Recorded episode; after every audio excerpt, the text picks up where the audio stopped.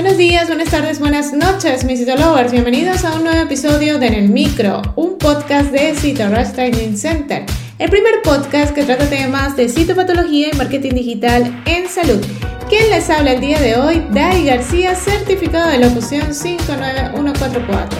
Hoy hablaremos de la Gardnerella vaginalis en la citología cervical o PACTES. Bienvenidos a En el Micro, un podcast de Citorush Training Center. Ahora, un momento de publicidad. Este mensaje llega a todos ustedes gracias a nuestro patrocinador Citorush Training Center.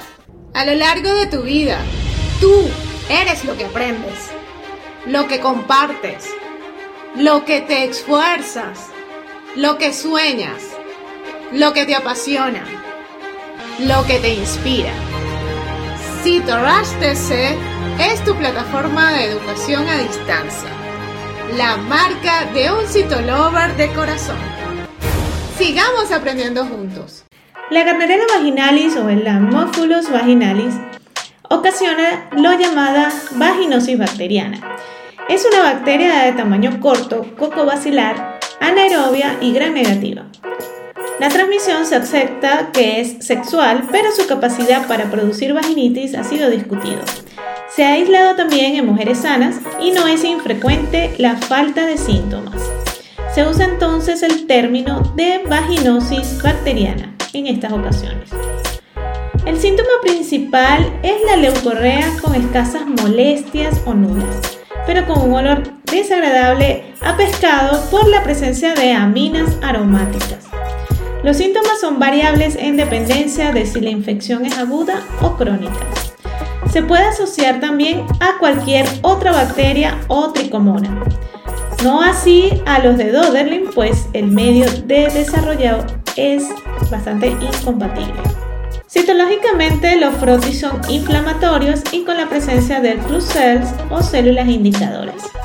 Estas son células intermedias o superficiales de epitelio plano, escamoso, que se encuentran rebosadas de bacterias, dando así la imagen característica.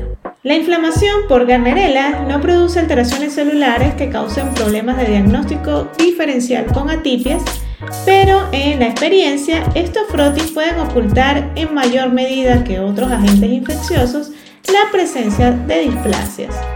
La repetición de la toma de muestra post-tratamiento es necesaria para descartar alguna tipia. En las redes sociales estaré publicando las imágenes, así mismo como en nuestro canal de YouTube, de Garnerella vaginalis. Recuerda que ya estamos cerrando inscripciones para el Master Training de Citopatología Ginecológica que inicia este próximo 23 de mayo. Así que los esperamos puedes consultar en el blog el link que te va a llevar directamente al programa de este diplomado internacional universitario.